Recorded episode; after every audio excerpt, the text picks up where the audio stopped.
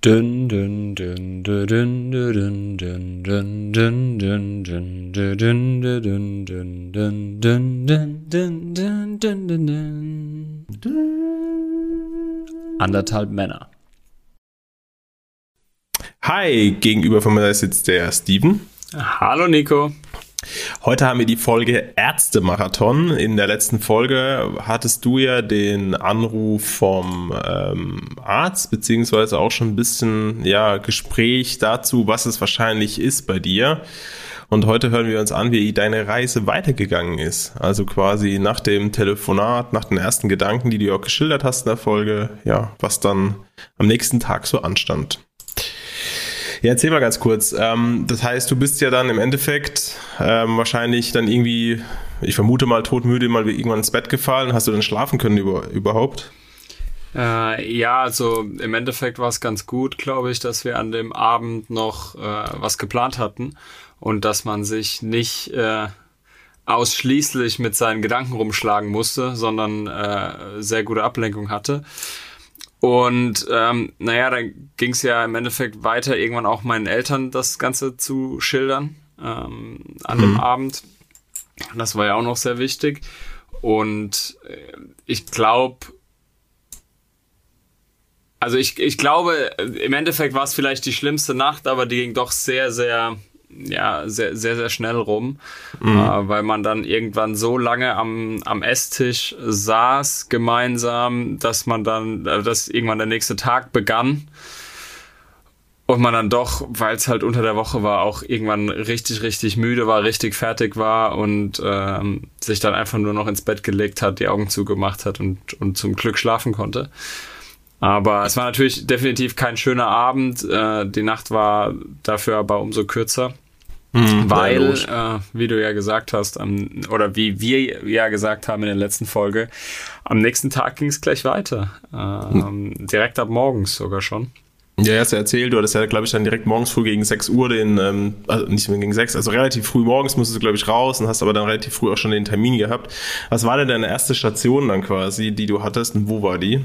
Genau, also ich bin dann äh, relativ früh aufgestanden und äh, schon bevor der Urologe aufmachte, bin ich in Richtung Mannheim gefahren zu eben dem Urologen. Der mhm. auch weiterhin, ähm, und das vielleicht ein bisschen vorausblickend, der auch weiterhin mein, mein engster Ansprechpartner ist, was das mhm. Thema ähm, Vorsorge und Nachsorge etc. Also was alles, alles, was darum geht, geht über den Urologen. Mhm. Ähm, ja, das heißt, du warst dann quasi direkt äh, morgens früh in, in der Behandlung oder hattest du noch so ein richtiges Aufnahmeritual mit, was weiß ich, tausendmal deine Daten ausfüllen und pipapo? Wie, wie, wie startet sowas dann in so einem Fall? Ja, in, in, in so einem Fall ist es natürlich so, dass wir, also wer vielleicht schon mal beim Urologen war, der, der merkt das relativ schnell. Man ist mit Abstand der Jüngste, wenn man mit äh, einer 2 davor zum Urologen geht. Also ähm, das merkt man super schnell. Man, man zieht im Wartezimmer zieht man das, das Durchschnittsalter maximal runter. Mhm. Ähm, und dementsprechend ist wahrscheinlich keiner so wirklich, geht er proaktiv zum Urologen, ähm, weil ich glaube, die erste ja, so der erste wirkliche Touchpoint mit einem Urologen ist vielleicht oder ist hoffentlich glücklicherweise, wenn man schon zwei oder drei Kinder hatte und dann sich vielleicht mal irgendwann für eine Vasektomie entscheidet. irgendwann keinen Bock mehr hat auf Kinder. genau, also das ist normalerweise ungefähr immer so der erste Touchpoint und, und hoffentlich auch weiterhin von vielen Menschen der erste Touchpoint, den er mit einem Urologen äh, ich, hat. Ich hätte es eher gedacht, der erste Punkt ist der, wenn man Kinder haben will, aber es nicht klappt. Ja, aber darauf hoffen wir ja alle nicht. Ähm, aber das kommt oft vor. Das, also, das kommt doch vor. ich immer wieder und da wird ja dann im Endeffekt kurz mal ein Ausflug, ein ganz, ganz anderes Thema. Da wird ja im Endeffekt, glaube ich, gecheckt, ob du, ähm, ob deine Samen quasi äh, aktiv sind, nenne ich es einfach mal, ob das funktioniert alles und ähm, bevor dann, also ja, es ist kein schönes Thema und es ist auch sicherlich kein schönes Thema, wenn das nicht funktioniert. Aber ich glaube, das ist so der erste Punkt, wo man in jüngeren Jahren mit dem Urologen zu tun hat. Ich glaube, danach kommt so die Thematik, das hat man ja oft auch mal in den Nachrichten, in den Nachrichten ist gut, in der, in der Werbung, dieses Prostatakrebs-Untersuchungsthematik-Thema. Das ist, glaube ich, noch sowas, was relativ populär ist. Aber auch wieder deutlich älter. Also ähm, hm. mein Urologe hat mir auch damals gesagt, so der der Hodenkrebs ist bei den 20-Jährigen so wie bei den 50-, 60-Jährigen der Prostatakrebs. Also der ist schon mhm. sehr weit verbreitet, äh, ist aber auch super, super einfach zu erkennen, wenn man die richtige Vorsorgemaßnahmen trifft. Mhm. Aber ja, normalerweise sollte man in einem, oder ist man in dem Alter zwischen 20 und 30 definitiv nicht beim Urologen und dementsprechend machst du natürlich eine Erstaufnahme, wie bei jedem Arzt auch. Waren Sie schon mhm. mal hier? Nein. Ja, dann müssen Sie mir erstmal mal folgende, äh, folgende Sachen ausfüllen. Natürlich so einen kleinen Patientenfragebogen, den man dann während der Zeit, in der man eh wartet, von daher war das jetzt nichts Lästiges on top, sondern du wartest ja sowieso, füllst den Patientenbogen aus, du kriegst eine Erstaufnahme, das funktioniert aber alles mit deinem Kärtchen, das ist ja auch kein Problem äh, mhm. heutzutage, sodass das ja nie nervig störend oder sonst was war, sondern das konnte man zeitgleich eben mit dem Warten sozusagen verbinden. Mhm. Ähm, was auch natürlich für mich persönlich gut war und weswegen ich auch weiterhin nie so wirklich Wartezeiten habe bei Ärzten, ist, dass die Thematik Krebs natürlich direkt. Äh, ich dachte, es kommt so ein Satz, ich, ich bin privatversichert, dadurch bin ich jemals Arzt. ich ich, ich komme immer mit, einem, mit dem Koffer Geld um die Ecke und stelle auf den Tisch. Das ist nie ein Problem. Und sagt, bitte maximal drei Minuten Wartezeit. No. nee, äh, du hast Krebs, du hast irgendwas Akutes, dementsprechend mhm. muss sofort gehandelt werden. Und ich sag's mal, also nicht despektierlich gemeint, aber ich sag's mal, der äh, 70-Jährige mit den Blasenbeschwerden kann sich dann vielleicht mal ein bisschen hinten anstellen. Mhm. Ja, logisch. Äh, was heißt logisch? Das ist natürlich immer eine schwierige ähm, Thematik sowas, aber ich denke, von der reinen Logik her, bei dir ist es ja was sehr, sehr, sehr Akutes und erstmal nichts Chronisches. Manche Sachen sind halt dann chronisch und die werden logischerweise mal hinten angestellt, die können wahrscheinlich ein bisschen warten. Ich denke aber, jemand, der natürlich auch ein Krebsleiden hat, ist dann in der ähnlichen Hierarchieebene dann auch wiederum drin. Das gibt es ja bei Ärzten eigentlich nicht. Da gibt es ja einfach nur Gleichbehandlung oder chronisch zu krankhaft etc., dass man dann gegebenenfalls ähm, dich, weil du ja ähm, gar nicht wusste, man wusste ja zu dem Zeitpunkt immer noch nicht hundertprozentig, Achtung, wie schlimm ist das? Ähm, oder hat es noch andere Auswirkungen gegebenenfalls ähm, in deinem Körper? Das wurde genau. ja dann noch dann fein äh, geklustert, jetzt quasi dann bei dem ähm, Besuch, den du da hattest. Genau. Ähm, vielleicht noch als kleiner Tipp für auch Betroffene oder Leute, die sich das fragen, gehe ich lieber alleine zum Arzt oder mit Begleitung? Ich wollte in Begleitung gehen. Und da ist natürlich mhm. jeder bisschen anders. Ähm, manche machen es mit sich selbst aus, manche brauchen aber auch irgendwie eine emotionale Stütze dabei, die ja zumindest dabei ist, die einem beisteht. Ähm, bei mir war es meine Mutter, die mhm. auch bei der Untersuchung im Raum war, äh, tatsächlich, mhm. ähm, weil ich glaube auch als Mutter oder als Elternteil ähm, ist das wahnsinnig schwierig, wirklich wahnsinnig schwierig und ich glaube nicht, ähm, dass man da die Geduld hat und dann ähm, zu Hause sitzt und dann wartet, bis der Sohn irgendwann mal schreibt. Ähm, von daher war das bei mir von Anfang an klar, dass ich jemanden mit dabei haben möchte, der auch als emotionale Stütze bei mir ähm, dabei ist. Ich kann es aber auch absolut verstehen, wenn man in der Situation auch sagt, ey, lasst mich bitte in Ruhe. Äh, ich mache das gerne mit mir selbst aus und ich will das auch irgendwie mit mir selbst ausmachen. Da ist jeder definitiv anders und vielleicht da auch ein kleiner Tipp an die Angehörigen an der Stelle. Man sollte es verstehen. Also da daran sollte zumindest kein irgendwie kein Streit oder sowas aufkommen, nur weil man dabei sein möcht, möchte und es auch gut meint, weil im Endeffekt, es, es geht um mich. Ich habe Krebs wahrscheinlich in dem, in dem Standpunkt und ich kann, will und muss selbst damit umgehen und dementsprechend kann und will ich auch meine eigenen Entscheidungen treffen, ob ich jemanden dabei haben möchte oder nicht. Ja, ich denke halt gerade in so einer Situation ist ja auch viel Gefühlschaos drin, im wahrsten Sinne des Wortes, ähm, da ich denke, äh, wie mit allen Sachen, ähm, bei so, so einer Thematik wird wahrscheinlich auch die emotionale Ebene da eine große Rolle spielen. Also was du schon sagst, also Beistand hilft definitiv, ähm, aber es muss natürlich jeder für sich ausmachen, ganz klar. Wie lief denn das Gespräch dann beim Arzt? Das heißt, ähm, er hat im Endeffekt die Untersuchung mit dir gemacht. Ähm, das heißt, was wurde untersucht? Wurde das noch hardware-technisch abgetastet oder wurde noch irgendwie ähm, gescannt oder sowas? Naja, also der Verdacht war ja da. Der Verdacht ist auch zu dem Zeitpunkt schon an meinen Urologen gelangt. Tatsächlich. Das heißt also, es ging direkt in den Raum und es hieß, also untenrum freimachen bitte. Mhm. Ähm, da ging es direkt äh, in, in, die Schiene. Dann wurde zunächst abgetastet mhm. und äh, kurz darauf auch äh, mit dem Ultraschall ähm, in der befallenen Region oder in der vermuteten Region auch äh, per Ultraschallbild das Ganze nochmal angeschaut. Mhm. Und in beiden Methoden hat sich der ursprüngliche Verdacht auch äh, bestätigt, tatsächlich. Aber da wurde jetzt quasi nur die Region quasi abgescannt. Also du warst es, äh, konnte man dann schon irgendwie was ausschließen, dass es woanders ist im Körper?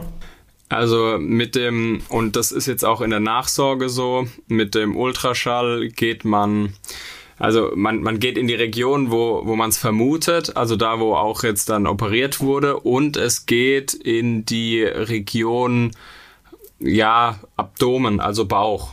Ähm, mhm. äh, seitliche, am, am, am, an meinem seitlichen Bauch wurde nochmal an beiden Seiten geschaut per Ultraschall und natürlich dann hier ähm, untere Bauchregion, ob irgendwie ich sag's mal, der, der Magentrakt da irgendwie äh, von mhm. beeinflusst wäre, weil auf dem Ultraschall sieht man genau solche Sachen eben.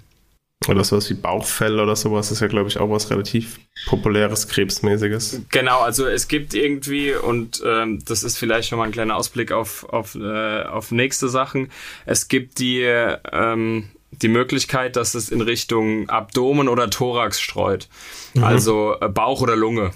Mhm. Ähm, und dementsprechend wurden die beiden dann auch im Nachgang äh, sowieso auch schon per MRT dann auch noch gecheckt und auch weiterhin im Nachgang jetzt, also auch heute lasse ich noch beide Bereiche regelmäßig äh, darauf checken, weil ein gewisses Rezidivrisiko immer noch da ist. Aber da mhm. blicken wir vielleicht schon zu viel in die Zukunft fürs Erste.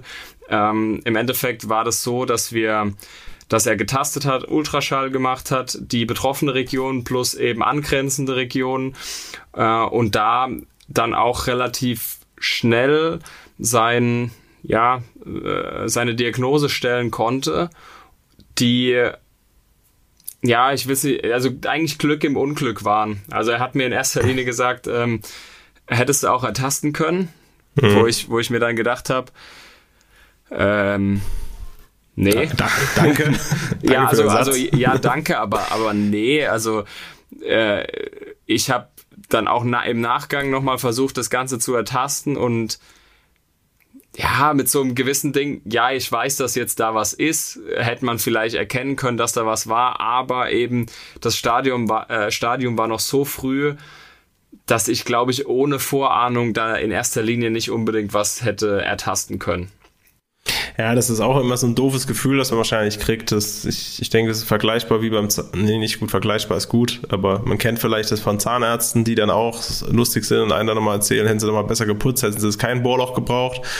Das ist dann immer scheiße, wenn man schon den Mund sperrangelweit offen hat und dann nochmal so eine Standpauke gehalten bekommt. Klar, es ist natürlich da kein Loch, wo man gebohrt bekommt, sondern das ist eine ganz andere Art von Diagnose mit weitreichenden Folgen im wahrsten Sinne des Wortes, weil man ist ja immer noch nicht an dem Punkt, um zu wissen, Achtung, ähm, wie geht es aus? Das Ding ist ja erstmal in deinem Körper erstmal drin. Vermutlich und vermeintlich ist es ja bösartig.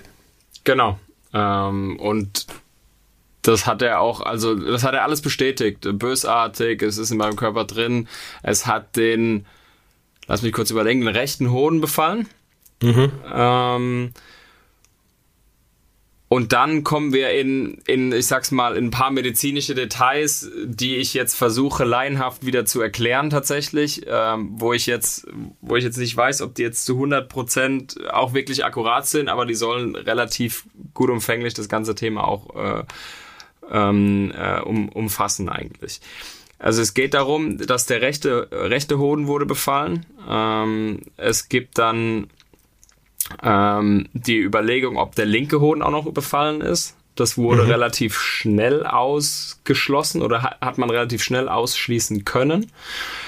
Und es wurde geschaut, wie groß es im rechten Hoden irgendwie befallen wurde. Also ähm, äh, es gibt so, es gibt zwei Sachen, glaube ich, oder zwei Unterscheidungen. Entweder er ist klein äh, und äh, ist irgendwie nicht anschließend am, ich weiß nicht, Samenstrang oder oder am an der an der äh, Hodenhülle, sage ich jetzt einfach mal.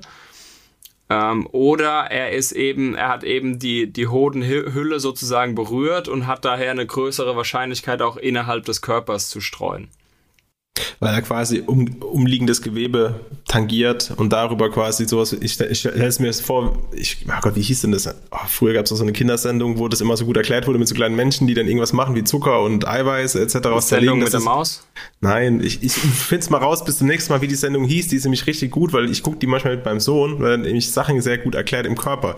Vielleicht muss ich mir das auch angucken für, für die Vorbereitung für den Podcast. Aber, und da hast du richtig, äh, das hast du richtig gesagt und gut, dass wir uns hier so super ergänzen, Nico. Gell?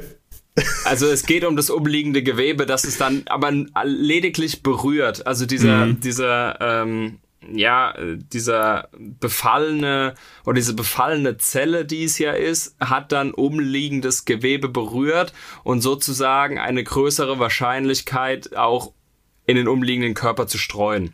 Mhm. Das ist ein bisschen wie auf die Autobahn drauffahren, da kannst du halt in alle Richtungen gehen. Genau, mhm. genau. Dem, dementsprechend, also das ist ein gutes Beispiel mit der Autobahn drauffahren. Also ähm, es hat die, die Auffahrspur sozusagen verlassen tatsächlich, mhm. ähm, hat umliegendes Gewebe berührt. Dementsprechend hatte ich eine höhere Wahrscheinlichkeit, dass das Ganze auch gestreut haben könnte. Mhm. Das heißt also, es gibt, es gibt sozusagen, es gibt so zwei, drei Wahrscheinlichkeiten, die in dem, die man in dem Status noch irgendwie oder dem Stand irgendwie äh, ausschließen muss. Entweder es berührt gar nichts außenrum, da hat man eigentlich das, und es ist nur ein Hoden befallen, das heißt also, das ist eigentlich das Beste sozusagen.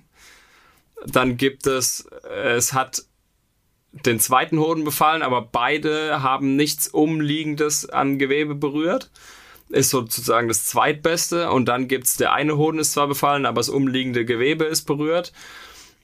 Und es gibt natürlich den Worst Case an der Stelle. Beide sind befallen, beide haben umliegendes Gewebe berührt und dementsprechend hast du eine sehr hohe Wahrscheinlichkeit. Mhm, dass es noch schlimmer wird. Dass genau. es also gestreut hat quasi. Genau. Äh, und dementsprechend war es eben bei mir so, bei mir ist dieser, dieser Case eingefallen, dass zwar nur ein Hoden befallen wurde, was ja im Endeffekt eigentlich ganz gut ist, weil der zweite war ohne Probleme, aber es hat umliegendes Gewebe berührt. Mhm. Heißt also, äh, das, das war dann so die Diagnose, die wir auch, die auch der Urologe gestellt hat und mit der mich dann äh, am selben Tag noch in Richtung Uniklinikum Mannheim verwiesen hatte. Ich habe noch ganz kurz eine Frage zu diesem umliegenden Gewebe. Ist es dann so, also ich stelle mir das, ich weiß nicht, ob du es eben gesagt hast, aber frage es einfach nochmal nach. Ist es dann so, dass man im Endeffekt das dadurch merkt, dass quasi das eine ist wie eine Kapsel, die man die ganze Zeit schieben kann? Und das andere ist quasi wie eine angewachsene Kapsel, die schwer zu schieben ist. Ist, ist das die Diagnose, die er dann, also ist es das die Methodik, weißt du das zufällig, wie er das, dass er das so rumprüft?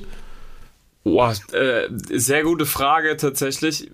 Ich bin mir, bevor ich da jetzt eine blöde Antwort gebe, informiere ich mich lieber nochmal für die nächste Folge. Das wäre vielleicht eine gute Hausaufgabe, die wir mitnehmen. Einfach mal, also ohne dass wir natürlich einen medizinischen Background haben, aber so, so ein Soft Skill, vielleicht kriegen wir das irgendwie raus, wie man das wirklich ertasten, also was die Methodik ist zum Ertasten. Vielleicht hast du auch eine Möglichkeit, mit dem mal kurz zu quatschen. Ähm, oder generell. Ja, das finde ich auf jeden Fall heraus bis ja. zur nächsten Folge, bevor ich da jetzt irgendeine blöde Antwort gebe, weil da sind wir jetzt schon gerade relativ tief drin in der ganzen Thematik. Ja, ähm, Nehme ich mir mit, äh, beantworten wir beim nächsten Mal auf jeden Fall. Sehr gut. Okay, also du wurdest dann zu ähm, weiter, äh, weitergeleitet, ähm, direkt. Wohin ging es denn dann? Ähm, es ging dann direkt ins Uniklinikum nach Mannheim. Mhm. Auch kurzer Spoiler, dort wurde ich dann auch operiert. Also es ging, es ging dann direkt in die Klinik, in die ich operiert wurde, ähm, zur Aufnahme. Und im Endeffekt wurde da das Ganze nochmal gemacht. Also wirklich nochmal genau dasselbe. Wirklich von eins zu eins nochmal genau dasselbe von einem dortigen Urologen. Ähm, nur halt ganz blöd gesagt, bisschen unpersönlicher. Ja, okay. Also, also das heißt, äh, da gibt er diesen lustigen Song, spiel den gleichen Song nochmal. War das wahrscheinlich so ähnlich, oder? Die, genau, die, die Cantina-Band kam rein und genau. hat denselben Song nochmal gespielt. Ja, das ist, ja, das ist aber auch dann mega abfuckend. Ne? Du hattest es schon mal, dann kommt jemand, macht nochmal genau das Gleiche. Wahrscheinlich hat es, ich vermute es mal, so versicherungsrechtliche Gründe für so eine Klinik, dass man da nochmal die Diagnose im Haus stellen muss. Ähm, was ich mal äh, letztens gegoogelt habe, ist die Thematik ähm, digitaler, ähm, wie heißt denn das, Patientenpass etc., dass du halt mhm. halt die ganzen Akten oder Patientenakte ähm, ob es sowas gibt in Deutschland. Und ich habe rausgefunden, ja, das gibt so, es soll sowas geben, ich glaube 2022, dass man diese mhm. Methodiken dann nicht nochmal machen muss, weil niedergelassener Arzt ist ein niedergelassener Arzt erst einmal. Ähm, klar haben die wahrscheinlich gewisse Facetten, wie man sich unterscheidet, bestimmt auch Spez Spezialisierungsgrade etc. Nur ich glaube, wenn du halt in so einer Situation dann emotional schon drin steckst, das, das eine und das andere ist, vielleicht ist es auch richtig Geld verbrennen, was man da im Gesundheitssystem macht, indem man einfach alles doppelt und dreifach macht. Keine Ahnung, wie oft man sowas machen würde, wenn man zu zehn Ärzten geht. Wahrscheinlich zwölfmal. Ja, wahrscheinlich. Und also das, das Blöde für die Patientensicht, aus der ich mich ja das, oder aus der ich ja das Ganze gesehen habe, ist, du bist ja schon ziemlich früh wach, du bist ja richtig am Arsch, du machst dir Gedanken, was könnte hier sein, was könnte mhm. da sein, hast eigentlich schon eine fundierte ähm, äh, ja, ich sag's mal, eine Expertenmeinung von einem Urologen, der wirklich seit 30 Jahren gefühlt nur das macht und muss dann nochmal ins Uniklinikum beziehungsweise in die Klinik zur Aufnahme, wo du eigentlich genau nochmal dasselbe machst, aber das nochmal deutlich länger dauert. Also während jetzt mal nur äh, hypothetische Hausnummern, während es zwei Stunden dauert beim Urologen mit allem drum und dran, dauert das locker das Doppelte im Uniklinikum, weil alles halt viel weitläufiger, viel unpersönlicher, viel ähm, ja andauernder das ganze Thema angegangen wird. Und so habe ich dann auch den ganzen Nachmittag bis dem frühen Abend eben im Uniklinikum verbracht, bis ich dann noch irgendwann raus durfte, die dieselbe Diagnose gestellt haben. Glücklicherweise, wer weiß, was passiert wäre, wenn die eventuell was anderes gesehen hätten. Keine mhm. Ahnung, ob man dann nochmal vielleicht zu anderen Ärzten gegangen wäre aber die mich dann nachmittags eben entlassen haben mit derselben Diagnose, also wirklich haargenau dieselbe Diagnose, wo ich dann gedacht habe, ja, nee, ich habe nicht gedacht, thank God, weil ich habe mhm. ich hab mich nicht bedankt dafür, dass ich die Diagnose bekommen habe, aber zum Glück hat es dann doch so gut gepasst, dass also dass zwei unterschiedliche Ärzte, die dasselbe zwar durchgeführt haben, auch dasselbe gesehen haben, weil sowas hat man ich meine, ich kenne es jetzt von den Sportverletzungen zum Beispiel, sowas hat man nicht immer, dass du, äh, da, da hast du meistens fünf verschiedene Ärzte und vielleicht dreieinhalb verschiedene Meinungen, was es dann doch am Ende des Tages welche ähm, Sportverletzung meinst du? Letztens hast du mir erzählt, dass du eine Muskelkater hattest und danach dreimal beim Physio warst. Ich hatte äh, keinen äh, Muskelkater, ich hatte eine Zerrung und war deswegen drei Wochen im Physio. Drei Wochen, Wahnsinn. Ich hatte auch schon mal eine Zerrung, war noch nie beim Physio. ich weiß ja, aber du bist ja auch, also du bist ja auch ja, ein Amateur. Ich, ich bin ultra der Sportsamateur. Ähm, ganz kurz nochmal, ähm, du bist ja in die Uniklinikum deswegen gekommen, weil man davon ausging, dass es operabel ist. Ähm, die ja. Thematik ist ja die, dass du ja dann logischerweise erstmal da drin warst und vielleicht sogar dachtest, vielleicht kann man das ja direkt rausoperieren, am gleichen Tag noch ähm, etc. Weiß man ja nicht, je nachdem, wie groß sowas ist, wie umfangreich, wie, wie, gefährlich, äh, wie gefährlich das für den Körper ist, kann das ja auch zum richtig krassen Notfall werden, so ein Thema. Mhm. Ähm, nur, es war ja anders. Du hast ja dann quasi die Diagnose nochmal von der, ähm, von der Uni ähm, bestätigt bekommen, dass es im Endeffekt ähm, Hodenkrebs ist, bösartig ist, ähm, Wahrscheinlichkeit operabel vermute ich mal. Das, mehr kann man wahrscheinlich zu dem Zeitpunkt noch gar nicht sagen, bis das Ding aufgeschnitten ist, wo man vielleicht noch genaueres sieht. Mhm. Ähm, wie ging es denn dann weiter an dem Tag? Das heißt, du bist dann quasi mit der Diagnose heimgeschickt worden oder hattest du noch irgendwelche anderen Termine, die du wahrnehmen musstest bezüglich dessen? Äh, nö, tatsächlich gar nicht. Also äh, und da, das, also das zieht sich auch wie so ein roter Faden durch. Da wurde mir dann auch gesagt, sehr früh erkannt, glücklicherweise. Sehr in Anführungszeichen einfach zu behandeln für einen äh, bösartigen Tumor. Und es ist eigentlich ein Routineeingriff. Mhm. So dass sie mich Donnerstagnachmittag, äh, weil es auch spät Nachmittag war und sie gesagt haben, ja, da haben wir jetzt keinen Chef oder Oberarzt mehr da, irgendwie, der das auch Ganze ähm, mit abnimmt und auch operieren kann, ähm, kommen Sie morgen früh, 6.30 Uhr geht's in die Aufnahme und äh, dann versuchen wir sie noch zwischen reinzuschieben, irgendwie vor, also blöd gesagt vor Mittagessen irgendwie reinzuschieben, weil es ja wirklich, es ist ein Routine-Eingriff, halbe Stunde anscheinend, äh, wird aufgeschnitten, entnommen und weiter geht's sozusagen. Ich finde es immer so krass, wenn man das dann so hört. Ich, ich kenne es ja ähm, von Kindern, weil beide kamen per Kaiserschnitt auf die Welt und da kamen auch immer so Sätze, da wird irgendwas, äh, wird der OP-Termin, der wird dann immer kurz vor knapp gemacht. Also der, du kriegst ein Fenster, vier Stunden, da wird es stattfinden, kann das stattfinden. Genau. Und kurz vor knapp kommt dann jemand und sagt, ja, machen Sie sich bitte fertig, geht ab und OP. Das ist wie, wenn ich eine E-Mail krieg und sage, ey, ich mache die heute noch, weil ich kurz noch Zeit habe, weil das Meeting früher zu Ende war. Als Beispiel jetzt ist es ja, für absolut. die einfach, dass die operieren und da kann das, das kann einfach dein Leben verändern. Absolut. Das, das, ist so krass, ja. Das, das, hören wir sicherlich auch in der nächsten Folge ähm, ja. wieder so die die die zwei Tage dann, äh, die ich dann doch im Krankenhaus war, auch vorbeiging mhm. und wie dann auch einfach mal kurzerhand gesagt wurde, äh, nö, wir operieren doch nicht und dann eine halbe Stunde ähm, an einem Tag darauf irgendwie gesagt wurde, ja, jetzt geht's dann doch schon los, obwohl eigentlich irgendwie 13 Uhr erst gesagt wurde und dann naja. war auf einmal 10 Uhr und ich bin eingeschlafen. Sehr gut.